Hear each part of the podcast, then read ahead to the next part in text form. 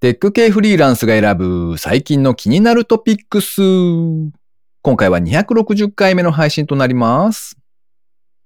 この前、お気に入りの写真を持っていくと 3D ラテアートにしてくれるカフェに行ったんですが、3D だから前も後ろも写真がいるだろうと思ってたくさん写真を撮って持っていったら正面だけでよかったみたいでした。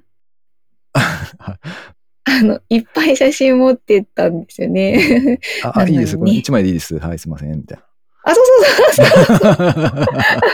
な。寂しい。この番組ではフリーランスエンジニアの S とエンタメ系エンジニアのアスカが最近気になったニュースや記事をサクッと短く紹介しております。IT 関連をメインにですね、ガジェットだったり新サービスの紹介だったり、それぞれが気になったものを好き勝手にチョイスしております。今回も記事を3つ紹介していきたいと思います。ご意見ご感想などありましたら、ハッシュタグ、カタカナでテクフリでツイートいただけたらありがたいです。では、今回の記事1つ目ですね。JR 東海が桃鉄とコラボ。リアル駅をめぐって資産額を競う。鉄道利用を促進。IT メディアビジネスオンラインのサイトで掲載されていた記事ですね。JR 東海はゲーム桃太郎電鉄とコラボしたイベント、まるで桃鉄 by JR 東海。乗って回して億万長者を開催すると発表しました。期間は1月30日から3月31日まで。人気ゲームの世界をリアルで体験できる場を提供しまして、鉄道利用の促進を図る狙いがあるそうです。こちらのイベントではですね、参加者が対象の駅、それから駅周辺のスポットでスマホから特設サイトにアクセスすると。そうしますと、ルーレットが回せまして、資産が増える仕組みになっているそうです。また、資産集めを有利にするカードや、他の参加者を邪魔するカードも獲得が可能とのこと。対象となる駅やスポットは全110カ所。開催期間の終了時点で資産上位10人には6万円のギフトカードが贈呈されるそうですね。また資産3億円に到達した人には先着でザ・プレミアムモルツ 350ml やサントリー緑茶イエモン 600ml などをプレゼントする企画もあるそうです。参加費は無料となっております。あすかさんこれどうですか？うん、これやりたいんですよね。まあ、桃鉄も好きなんですけど、うんうんあの、もともと名古屋出身なので、あの、うん JR 東海の名古屋とかあっち近辺の駅をちょっと巡ってみたいなって思ったりしてます。おーはい。S さん、お先にちょっとやってきてください。そうですね。なんか、150箇所スポットがあるらしくって、まあすぐ行けそうな場所もあったので、ちょっと行って、うん。うん、ルーレット回してみたいなって思ってます。なんか3箇所もあるっぽかったので、先着順かな？なんか、おー。ちょっとやってみようかなと思っておりますね。あ、これ、あの、公式のホームページを見ると、あの、ただ、あの、スタンプラリーみたいにチェックインするのはもちろんあるんですけど、一応目的地があるみたいですね。参加者ごとに3箇所の目的地が設定されますって書いてありますね。おー、そっかそっか。うん。じゃあ、それはランダムでやっぱり飛ばされるというのか、あっち行けっていうことになるってことですよね、うん多分ね。そうですね。やっぱ目的地あった方が嬉しいので。確かに。それはうん、あれですね、あの、電車使おうっていう気になりますね。賢いですね。うんうん。ねえ、そうですへねー。しかも桃鉄だと、その途中の駅で降りたら、そこの物件変えたりとか、あ、まあ本物の方ですけど、はいはい。するので、本物とはゲームの方ですか？あ、ゲームの方。そうですね。ゲームの方ですが。はい。こちらの方は、あの、まあ、止まるとルーレットが回せるっていうことなので、まあ、止まること自体にはもちろん意味があると思いますけど、うんうんああ、そうですね。あの、途中の駅で降りながら、あっちこっち駅に到達しながら遊べそうですよね。そうですね。なんか駅だけじゃなくて、なんか近所の、まあ、メジャーなスポットみたいなところもあるみたいなので、やっぱりまあ、駅から一回降りてもらっあーうんて、その観光してもらうみたいな目的もありそうですね。うーん。なんかあれですよ。スリの銀次も出るらしいですよ。スリの銀次に会いたい。そしてボンビーはどうなったのか。ボンビーはでも出ないんじゃないですかね。どうなんだろう、ね。ボンビーは出なさそうですうんねで。すけど、うん。まあまあでもね、うんリアルに移動しながら楽しめそうですね。でもこれ、友達と一緒にやろうとすると、目的地がバラバラになると、あれですね。ねえ、難しいですねそうですね。うんそういうことなのかな。一応フレンド機能はあるそうなんですけど。でもランキグ、ングで競えますってなっているだけで、うんあの目的地がどうなるかがちょっと不明ですね。うん。でも参加者ごとにって書いてあるので、説あ目的地の方は。うんうんうん、もしかするとバラバラになるかも。ああ、そうかそうか。かもですうね。ん。まあとりあえずなんか一箇所行って、ちょっとルーレット回してみたいなと思ってます。では二つ目の記事、安香さんお願いします。はい。事故が起きやすい場所を AI が指摘する交通事故 AI 予測マップ、ナビタイム工程表クラウドで提供。IT メディアさんの記事からご紹介します。ナビタイムジャパンは1月31日、旅行会社や貸し切りバス事業者向けの SaaS 型のウェブサービス、工程表クラウドにて、交通事故 AI 予測マップの提供を始めたとのことです。あの AI であの過去の走行データだったりとか、あと事故の件数なんかを分析しまして、事故のリスクが高いと予測された地点だったり、あと道路うんを地図上に表示してくれるっていうサービスのようです。うんうんこれはなんか多分、この工程表クラウドっていう、そのまあ事前にこう行きますよってルートをうんまあ表示してくれるサービスなので、こう例えばまあ事前にこうルートを決めておいたときに、うんそ、の、この予測マあの、この辺が危ないですよっていうのを表示することで、まあ、事前に回避するように、うんあの、ルートを変えたりとかっていうのが目的だと思うんですね。うん。なんですけど、これ、普通の日々使ってるマップでも出してくれるとありがたいですよね。確かにそうですよね。ねえ。ちょっと危ないなって思うだけで事故が減ったりするよううな、ん、ちょっと違いますね。ねえ、気もしますしね。なんかふと思い出したのが、あれなんですよね。あの、うんうちの乗ってる車で、あの、どっかにこう車止めるじゃないですか。そうすると、ナビの機能だと思うんですけど、あの、ええ。東南多発地帯ですって言うんですよ。おたまに。あ、そんなことあるんですか？そうそう。ただまあ、そのデータを更新してるわけじゃないんですね。あの、クラウドにつながるような、そういう高機能なやつじゃないので、ずいぶん昔の情報から言ってるとは思うんですけど、まあまあ、確かにちょっとドキッとしますからね。やっぱり注意喚起という意味では良さそうな感じですうんうんね。確かにそうですね。ちょっと戸締まり、あの、もう一回確認しようかなっていう、それぐらいでも結うん構意味がある気がしますね。一応表示としては、危険レベル3段階で表示するらしくて、えっと、青色が低い、紫で中ぐらい、黒色が高い、危険レベルが高いってことですね。この3段階で表示してくれると。で、ちょっとこれ対応エリアが限られていまして、うん東京都と神奈川が現在対応していると。あ、そっで、か。今後は全国に広げていく方針のようですね。うーん。なるほど。うん。なんか、魔の交差点とかありそうですよね。そう、ありそう。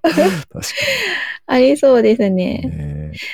ちょっとこれ、その、実際に、あの、ね、普段使ってる、その、マップサービスとかに広がるかはちょっとわかんないですけど、うんなんかもし広がった場合でも、ちょっとなんか欲しい自己データってちょっと分かれてきそうですよね。ななんだろう、人、人に対する事故が多いとこだったりとか、あと自転車とか、ああと車同士、あとトラックとかだと、またね、ちょっと情報が違うというか、うんなんか分けて表示してくれるとよりありがたい。いなっていう感じはしますけれども。うん。なんかあの、普段 Yahoo のカーナビを使わせてもらってるんですけどね。で、あれうん結構無料なのに割と高機能だなと思って使ってるんですけど、うん。なんかあの、左折専用レーンですとか、違うわ。あ右折、うーん右折専用レーンがありますなんか、うん、うん。左から合流がありますみたいな、そんなのちょこちょこ言われるんですけど、でもちょっと心配になってきたのは、あの、それ何度も言われると、うるさいって思うんですよね。うん なんで？いや、なんか繰り返されるんで。あのまあまあそうなんですけどね。あの、はい。あの、こう適度にこう、アラートを鳴らしていただけるとありがたいな、なんて思いました。はい。では最後、三つ目の記事ですね。10万円超え案件だらけ。チャット GPT、ダリー2などの AI を使って誰でも稼げるフィーバーがバブル状態。アップバンクのサイトで掲載されていた記事ですね。これはあのなんか記事的にちょっと煽りが入ってるなと思いながらもう紹介してみたんですけど、あの、あれですね。単語とかを指定すると画像を生成してくれるような AI、DALL-E 2とか、あとは Stable Diffusion でしたっけ？ああいうのとか、もしくはチャット GPT を使ってなんか文章を作成するみたいな。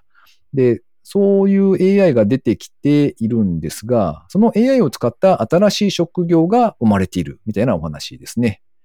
で、その名もプロンプトエンジニアという名前がついているそうで、えー、と特に画像系だと、今でもそうなんですかね、あの、キーワードによって出してくれる画像が変わってくるので、それを細かく調整するのも、まあ、それはそれで技術であるということみたいですね。うん、で、プロンプトと AI とのその応答ですね。これを入れればこうなるみたいな、そのあたりをよく理解して、で、優れたアウトプットを引き出すプロンプトエンジニアというのが、まあ、スキルになっておりまして、まあ、そういったエンジニアへの仕事の依頼みたいなものが結構あると。そんなお話ですね。へえ。あの、アメリカでは割とメジャーな、あの、日本だとクラウドワークスとかランサーズさんとか、もしくはココナラさんとか、あのあたりと同じクラウドソーシングで有名なのが、フィーバーって読むと思うんですけど、F-I-V-E-R-R でフィーバーですかね。うんうんまあ、っていうサイトがありまして、まあそこでそういう、まあ10万円を超えるような値段が付けられているお仕事みたいなのが結構募集されてますよ、みたいな、そんなお話です。へえ。まあなんか一番最初にこれこれ系のものが出てきたときに、あの、うんあまりに難しいというか、思った通りに出すのが結構難しいものだなって思ったときに、あ、絶対これ専門の人が出てくるなと思いはしましたけど、あっという間に出ましたね。いや、こんなに早く出てくると思わなかったです。ああ、なるほどね。ねえ。難しいですよね。これ、思った通りに出すっていうの。うーん。僕も実際にはこうやったことがないんですけど、あ、そうですか。なんか結構なんか細かい、うん、単語の調整みたいなのがいるっていうのは見ますもんね。そうですね。コツというか、ありますね。うんそれ、に、まあそうですね。うん。ちょ、なんと言ったらいいのかわかんないですけど。あとはなんかあの、AI が出力した成果物のファクトチェックみたいなことをやる仕事みたいなのもあるみたいですね。これはまあ多分チャット GPT とかでそうですよね。作成した文章になると思うんですけどね。それはそれで大変だな。うん。そうですね。チャット GPT、あの、面白いですよね。適当なこと言ってくれて。うんだいぶ嘘つきだなっていうのをだんだん最近は思っています。そうですね。なんかそれっぽく、うなんかしれっと言そうう、言ってくれる感じが、なんかその言葉が、あの、あ、英語とかの文章はちょっとわかんないんですけど、日本語でしか私触ってないので、なんか日本語って本当にこう会話してる感じで出てくるじゃないですか、文章が。はいはい。なので、なんか喋ってると、そのチャット GPT と、うん。こう、なん、なんの予告もなく、もう、うん。すごい分かってるふりして違うことをぶっ込んでくるので、なんかその雰囲気がもうなんか性格というか、なんかちょっと人に思えてくるなって、こういう人なんだなみたいな。なるほどね。しれっと知ったかぶりする人なんだなみたいな。ああ、たまに見かけますね。うんなるほどね。なんか悪い、悪い意味ではないんですけど、すごい礼儀正しいですからね、うん言葉遣い的に。まあまあそうですね。ねえ、なんかそういう感じで、ねえ、受け入れてしまうのもなんか人っぽい扱いをしてるなと、ちょっと自分が思いますけど。なるほどね。うん。はい。まあ、そんな感じで、いや、AI 周りのお仕事もいろいろなものが出てきているなというところですね。はい。はい。今回紹介する記事は以上となります。続きまして番組にいただいたコメント紹介のコーナーですね。まずは村ぴょんさんからコメントいただきました。いつもありがとうございます。ありがとうございます。成層圏への旅ですか？生涯で一回行けるとめちゃくちゃ嬉しいですけど、厳しいかな笑い。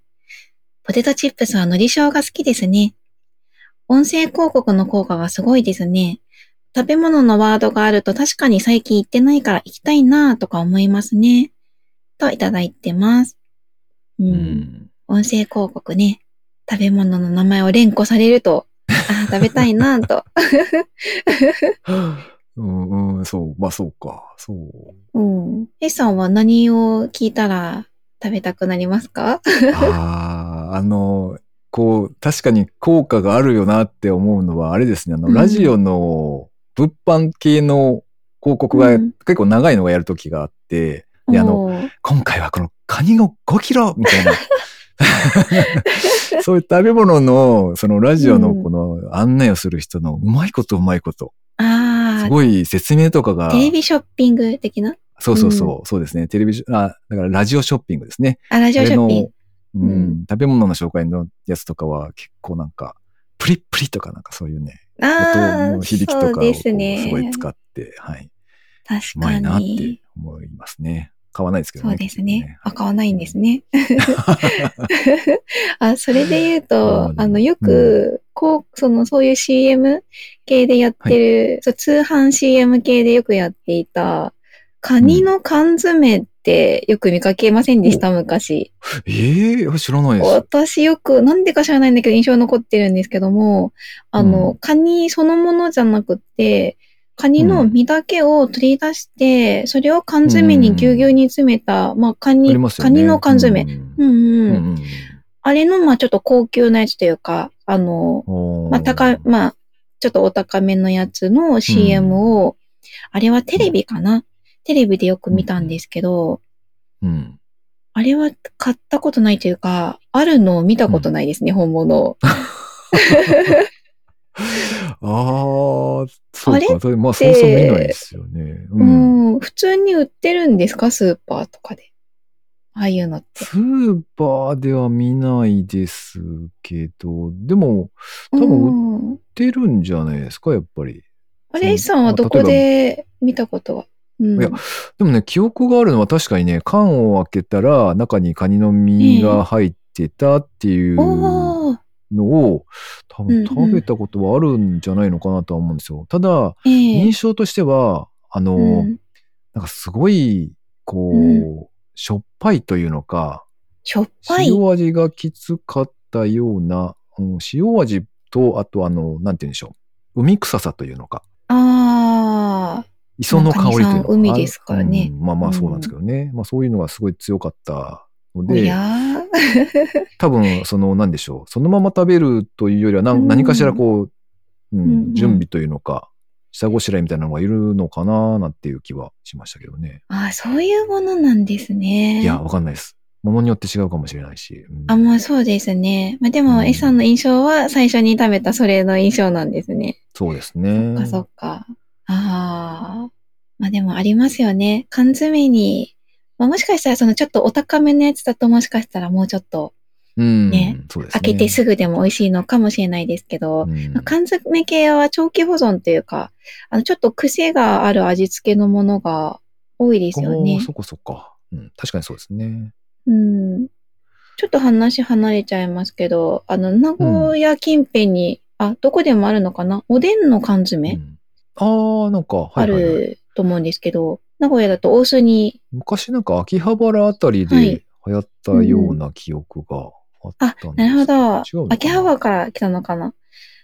なんか自販機で売ってるやつ、うんなんかあれはいに、はいあれの話を聞いて、あ、うん。おでんいつでも食べれると思って、うん。すごい食べたいって思った時期があったんですよ。はいはい。で私の頭の中は、まあコンビニのおでんのイメージ。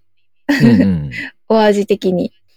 はい。はい。なだったんですけど、うんすごい食べたい食べたいってこう言いまくって、で、うんついにゲットして食べてみたんですけど、うんあれ、S さんはそれ食べたことあります？缶詰のおでん。うーん、あったような、ないような、あんまり記憶にないですね。ないのかもしれないああ、なんか、ですね。うんなんか、なんて言うんですかね。ちょっと言葉を選ぶんですけど、まあ、まあ、そんなに美味しいものじゃなかったっていうか、ねあの、コンビニおでんと比べてはいけなかったんだな、みたいな。ああ、まあ、缶詰だからしゃあないっちゃしゃあないのかな。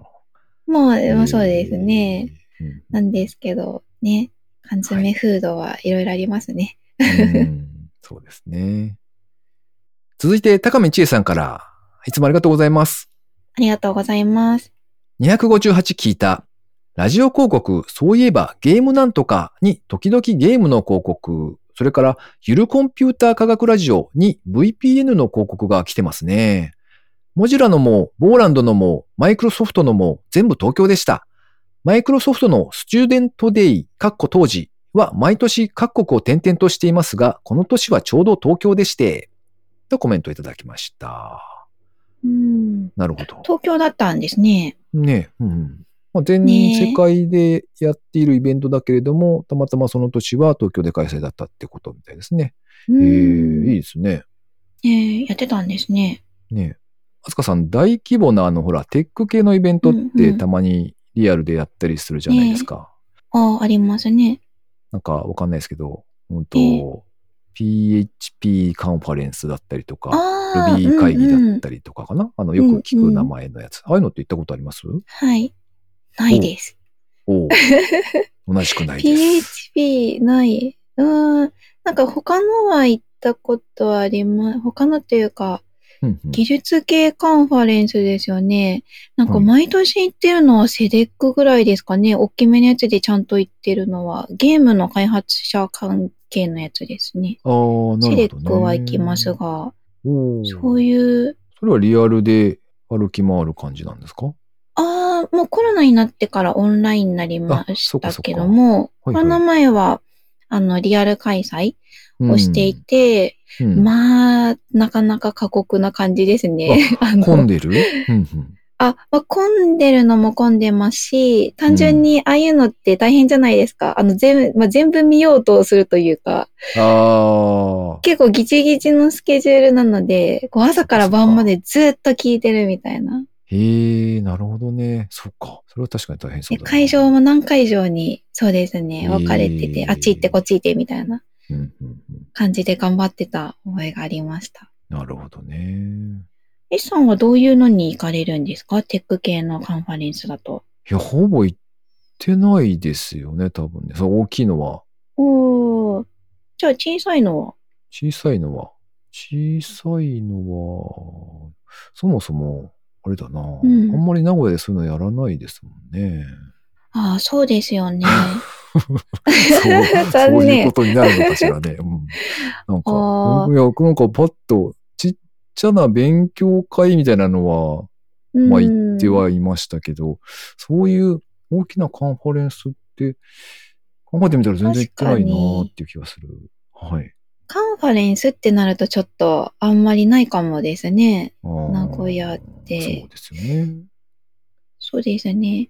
あ、でも全然そのカンファレンスとちょっと違いますけども、あのはいよく S さん、あの名古屋のファブカフェあーファブカフェ全国にありますが、名古屋はいのファブカフェのイベントとかにちはいょくちょく行かれてるなって思ってお話聞いてたりするんですけど、何度かはなんかファブカフェさんのはい、イベントも面白いですよね。うん。うん。なんかすごいテーマが結構変わってて。だからあそこ行きたい。うんうん。雰囲気もいいですよね。そうそうそうんおー。あそこのイベントはちょっと行きたいなって、うん何回か思ったことがあります。うんうんうん。名古屋だからそれこそなかなか行けないんですけどね。ああ、まあそうですね。うん。なんかファブカフェさん、なんか飛騨の方に一箇所あるんですよ。岐阜の、なんかかなり山奥というか、その、だいぶ北の方なんですけど、ええそこに一回行ってみたいなというのは思ってるんですけど、おー、でもいいですね。うん。なんかあれですね。考えてみると、名古屋もそうなんですけど、あの、3D プリンターを使いますみたいなのはあんまないんですよ。うん、うん。レーザーカッターはあるのかな？ぐらいうんうでん、あんまりそういうこう、触れるものが、そんなに種類がないなっていうのがあるので、うん。なんかちょっと、うん、そういうののあるところに一回行ってみたいなとは思ってるんですけど、うん。そうですね。3D プリンター、まあ、買えよって話かもしれないですけどね。えうん買うんですか？いやいやいあ、や、もう安いですからね、今。そう、ちょっと思いますね。性能がどうかわかんないけど、そうそう、そのあた3、りが4万出せば、うんにちゃんとそれなりの買える？それなりでもないか。わかんないですね。安いのを今買えるどうん。いや、欲しいもんばっか増えますね。そうですね。いろんなとこ行ってみたいですしね。うんねえ、そうですね。じゃあ、今年もいろんなとこへ頑張っていってください。うんうん。はい。ん？?S さんも行きましょう。そうですね。はいあの、お出かけしたいと思います。はい。はい。ということで、番組にいただいたコメント紹介のコーナーでした。リスナーの皆様、いつもありがとうございます。ありがとうございます。最後に近況報告のコーナーですね。あすかさん、最近はどうですか？最近は、あの、あれに行きました。何回か前に、ここでご紹介した、KDDI さんの、うんあの、脳波計を使った、あ整う体験ができるところ宇宙っぽいやつ。はい。あ、そうそうそう。はい、そうです。あの、整う宇宙ラウンジっていう、銀座にある、はい、あの、KDDI さんの施設でやるやつ。それがですね、めちゃめちゃこう、しっかり、あの、してまして、その体験として、すごいしっかりしてて、まずそこにびっくりしました。なんかあの、ま、ず、はい、あの、銀座のお店に行くと、あの、お兄さんが、あの、うん。テーマパークのお兄さんのように、あの、すごくしっかりした案内を してくれてですね、じゃあこちらへ、みたいな感じで、あの、ちょっと地下が、地下にスペースがありまして、地下に案内をしてくれるんですね。なんかあの、ジャングルクルーズの、みたいな感じですか？あの、明るい、そうですね。あ、ええそんなた、まにボケたりみたいな。いやいやいや、そう、ごめんなさい。そこまでではないんですけど、は、はいいはい、すいません。はい。あの、ちゃんとご案内の人が、あなうんなんだろう、あの、勝手なイメージだったんですけど、あの、場所を、あの、開放してというか、まあ、自由に使ってね、みたいな感じかと思ってたんですよ。うん。そのイメージとして。うん。なんですけど、まあ、最初、ちゃんとご案内があって、あの、ストーリーがあって、みたいな、うんこう、なんでしょう、一回ずつのこう体験として、最初か、最初と終わりがあるみたいな感じのコンテンツだったので、はい。それが、あの、意外だったなと思った次第でした。で、ちょっと地下の、あの、お部屋なので、あの、まあ、全面というか、まあ、上、天井以外のところに、うんうん。こう、プロジェクションマッピングみたいな感じで、風景というか、画面が映し出されていまして、で、一人一人、こう、丸い座布団かける6倍ぐらいの大きさの、あのはい、丸い、でかいな。えっと、巨大座布団みたいなところほいほい。が、その、そういうスペースが一人一個、あの、あてがわれてまして、まあ、そこがお席なんですね。うん。まあ、椅子じゃなくて、そういうマットみたいなところに一人ずつ座るんですよ。うんで、まあ、そこに座って体験するんですけど、あの、脳波計を首のあたりにつけまして、ほい。で、そのストーリーが始まると、こう、はいい、ろんな音楽だったり、そのプロジェクションマッピングで表示されてる、なんか綺麗な絵を見ながら、うん。こう、ちょっと言葉じゃ伝わんないですよね。自分で説明してて、ぜ何にも伝わってないなとちょっと思いながら。まあまあ、あの、静かな感じの、ね、あの、静かアトラクションというのか。どうなんだろう。まあ、静かではあるんですけど、宇宙旅行、ちょ、キラキラした感じですかね。へえ。ねえ、ちょっと、うん。はい。整いましたか？それが、問題はそこで、あの、あ一番なんか面白かったのが、その頭の脳波系と連動して、あの、リアルタイムで、うん自分の座ってるところの周りはい。にちょっとなんか波動みたいなものが映っ見えるんですよ。あの、ま光ってるというのか。で、それが色が変わるようになっていて。あの、整っている人はちょっと青っぽく、はいはいで、ちょっと、そあの、整ってなくて、元気な、あの人は、ちょっと白っぽく、より明るく輝いてしまうみたいな感じの演出がされてたんですね。うんうん。で、まあ、人のも見えるわけですよ。その自分のが、しあの、下に出てるんで。うん。で、私のとこだけ輝いてましたね。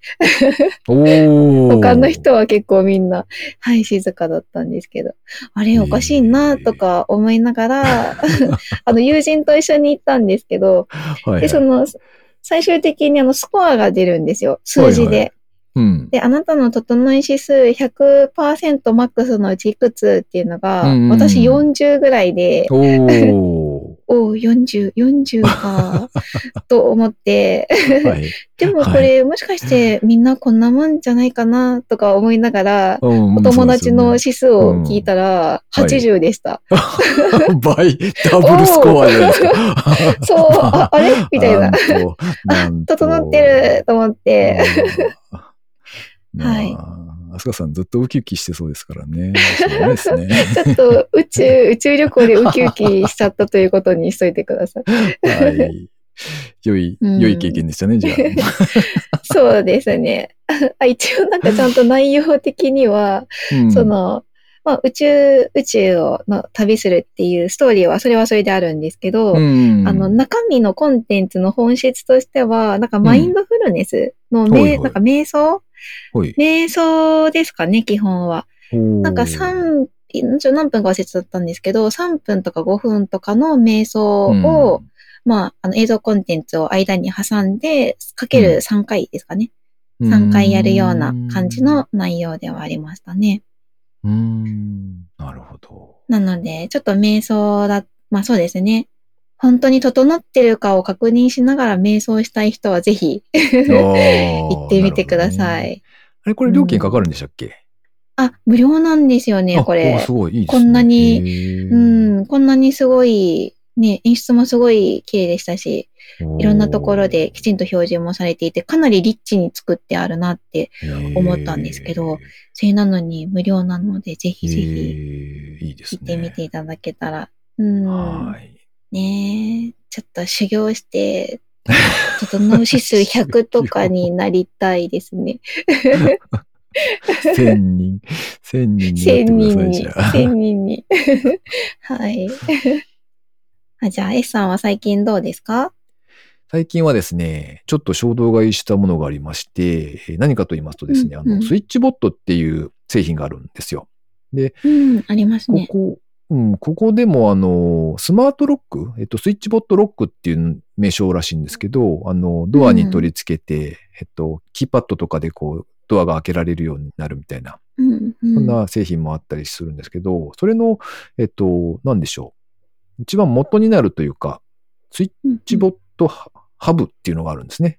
それは、えまあ、要するに赤外線リモコンを集約して、なんかコントロールできるみたいなものなんですけど、うんうん。はい。で、まあ、それと、そのセットで、えっと、温湿度計かな？デジタルの温湿度計っていうのもあって、でそれとの2つのセットを購入しました。おー。で、まあ、一応これでやりようによっては、その、まあ、例えば何度とか、な湿度がこれぐらいになったらとかいう、そういうイベントトリガーを拾って、で、うん。家電に対して赤外線のリモコンの代わりにですね、このスイッチボットちゃんがコマンドというか発行してエアコンをつけるみたいな、うんそういう使い方もできるということらしいですね。すごい便利ですよね、それう。んなので うち、も欲しいなって思ったこと何回もありましたう。んスマホと連携できるんで、まあ、外出先から、あの、なんて言うんでしょう。帰宅する少し前にポチッとしとけば、うんうん部屋の中のエアコンがもうすでに効いた状態で到着するみたいな、そういうこともできるっていうやつですね。それは実際に使ってみてるんですか、今？うんと、開封はしましたね。開封？あれ？なんか、使い勝手を聞こうと思ったんですそう、けど。そうなんです。あの、まだちょっと開けて、こういろいろ触る前の段階なんですよね。で、とありあえずは、うん、開けて電源は入れて、ああ、こういうものかと。うんうん しかもあの、スイッチボットの。動作確認？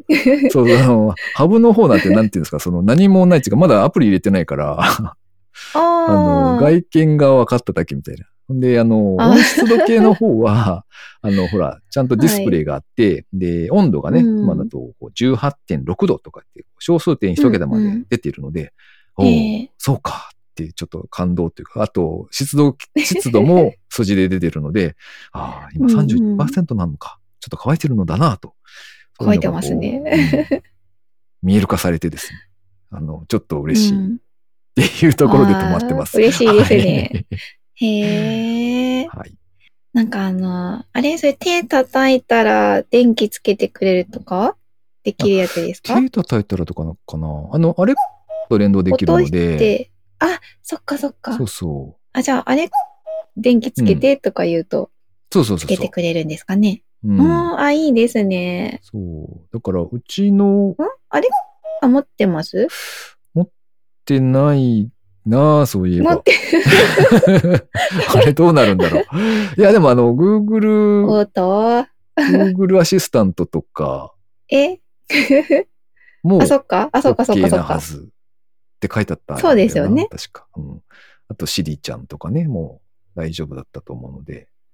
ああ、そうであ、違ったかなすね。うん、なんか、スマホ経由で。そうそう、そういうのと連携できるはずなので、ちょっとそのあたりを調べて、で、うちなるほどのその、まあ今、お仕事してる部屋とかのその、ライトが、一応、まあ何段階かになるんですけど、あの、うんうん。まあコントロールがちょっとめんどくさいというのか、しょぼいんですよ。なので、まあそれを、ああ、うん、なんか例えば声でね、消してとか、そういうのができるようになるといいななんて思ってちょっとうんうん。買ってしまったっていうところですね。ああ、いいですね。なんか朝とか、あ私今朝がすごい寒いんですけど、あの、うち石油ストーブを使ってまして、はいはい。で、こう、ベッドから出ると寒いんですよ。うんで、も、石油ストーブって、なんか散歩ぐらい、あベッドから出て散歩ぐらい歩かないとスイッチ押せないんですよ。うんうんもうそこがどうしたら押せるかなって、なんか私毎朝考えてる、考えてるんですけど、まあちょっと石油ストーブは実質無理にしても、エアコンがね、朝になって気温が下がったら、あの、毎朝つけておいてくれたら、もう超快適ですよね。羨ましい。なんかスイッチボットの製品の一つで、あの、なんていうんですか、うん、うん。物理的に、こう、うんスイッチを押すみたいなやつありますよ。あります。知ってますよ、それ。あの、あれですよね。主にあの、こう、壁につけてある、そうそうそうこう、ななんですか、トグル式というか、なんていうんですか、あれ？あの、いわゆる何、すごく普通のスイッチですよね。ポパはい。そう、チンってこう。普通の電気の。あ、そうそうそう。あれを押す用のやつです。あれ押す用のうん物理のやつですよね。と隣にこう固定させて、そうするとなんか、多分内部にモーターがあって、あの、うんうん物理的にこう、なんていうんですか、押す部分がギューッと動いて、パチンとスイッチが入るみたいな。すごいアナログなね、そう、指の代わりのやつ。そうそうそうそう。そう。いや、石油ストーブには怖くないですかちょっと。確かに、まあそうか。寝てる間に、ちょっと 火か、火とか危ないから。そうですね。じゃあ、あれじゃないですか、あの、うん一番うんいい解決策はですね、あの、うんうん。長い棒じゃないかな。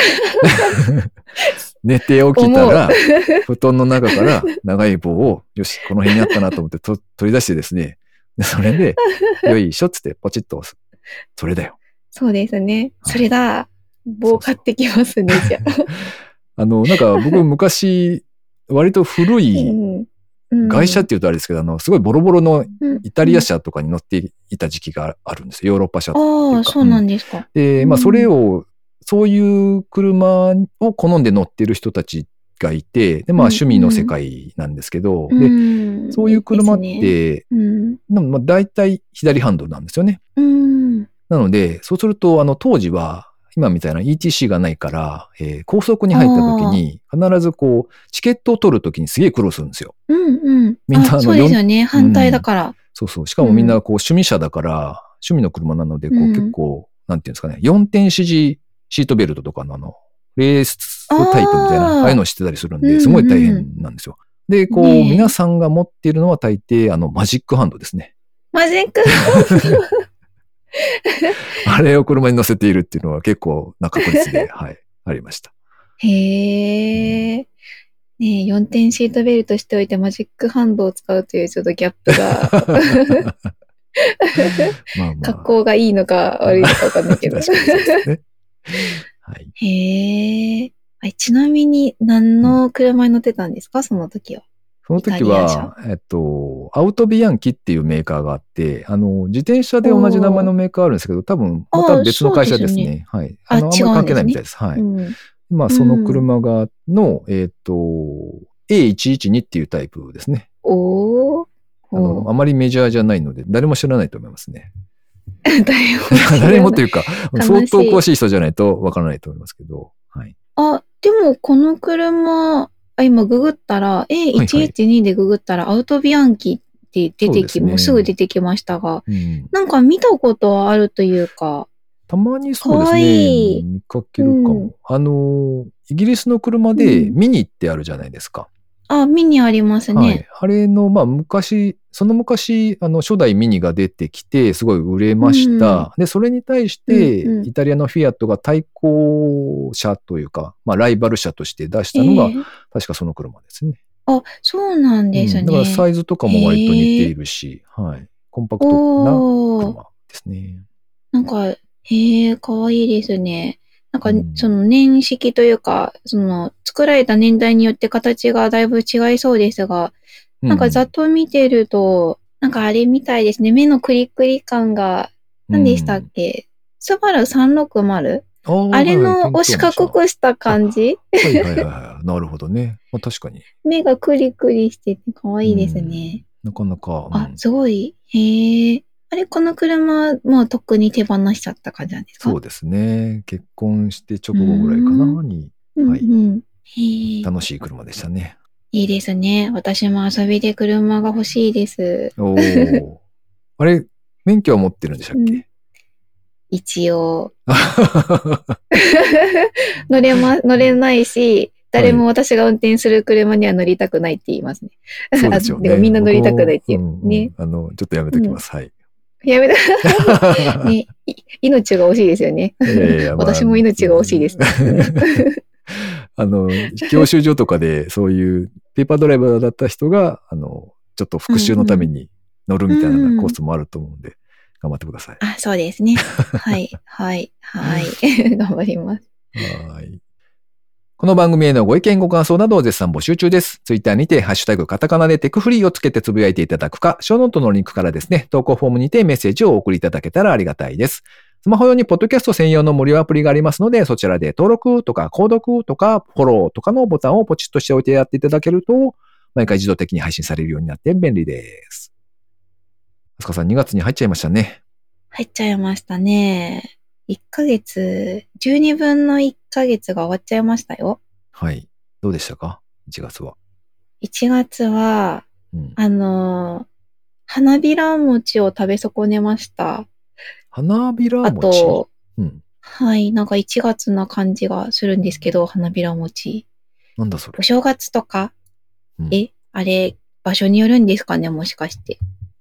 お正月の食べ物だと私ずっと思ってましたけど、違うのかな？初めて聞いた。あれ？ああ、新年を祝う和菓子。うん、やっぱい一応そうなのかな？和菓子花びら餅。ご褒美が入ってる意なんか外な理由。おご褒美が入ってるんですか？こごれ。ぼうが入ってる。ん？ごぼごう。ご褒美？あ、ごぼうか。ごめんなさい。今、タイトルめっちゃ空めした。あ、なるほど。ごぼうが入ってる意外な理由って書かれ、タイトルが書かれていて。ご褒美？なんだごろう？褒美？フォーチュンクッキーみたいな。あそうだなるほど。はい。確かに。今頭の中駆け巡ったんですね。はい失礼いたしました。そう、これよく、あの、ええー、これ知らないですね。あ、なんかお茶屋さんとかに行くと、あの、出してくれる和菓子が、だいたい新年は花びら餅なんですよね。そうなんですね。へえ、知らなかった。そう。なので、花びら餅を食べ損ね、はい。あと、お正月とかだと、最近は行けてなかったんですけど、落語の予選のお正月興行。と。か、よく行ってたんですけど、うんうん。それも行き損ね。なので、正月をあまり満喫せずにうん。過ぎました。そっか。うん。イさんは1ヶ月終わりましたが、大丈夫ですか？大丈夫かな。まあでも、なんとなく、少しずつは、なんか、なんて言うんでしょう。こう、いろいろ、うん。あ、これをやりたいなっていうことを多少できてはいたのかなという気がしております。おー、素晴らしい。で、振り返ってみると、あの、ほとんど Amazon プライムビデオを見る時間なかったなっていう感じなんですよね。あ、すごいいいじゃないですか。そう。なので、あ割と、まあまあ、良い時間の使い方をしていたかもしれないと、ちょっとだけ 思ってますけど。はい。え、それ何ができたんですか？あの、あれですね、個人開発をすっかりサボっていたのが、まあ少しずつ動き出しているというのか、まあ、あゆっくりではありますが、はい。あーコーディングの時間が多少取れていたのかな。わ素晴らしい。うんうん。はい。いや、じゃあその調子で私の分まで 頑張ってください。おお前も頑張れやっていうところですね。はいはいはい。はい。はい。いやいや、マルシカさんはいつもね、動きまくって、はい。すごいな、頑張ってるなって思ってるんで、大丈夫ですよ。あなたのままで大丈夫よ。うんうん甘やかしてる。はい。ということで、今週も最後までお聞きいただきありがとうございました。ありがとうございました。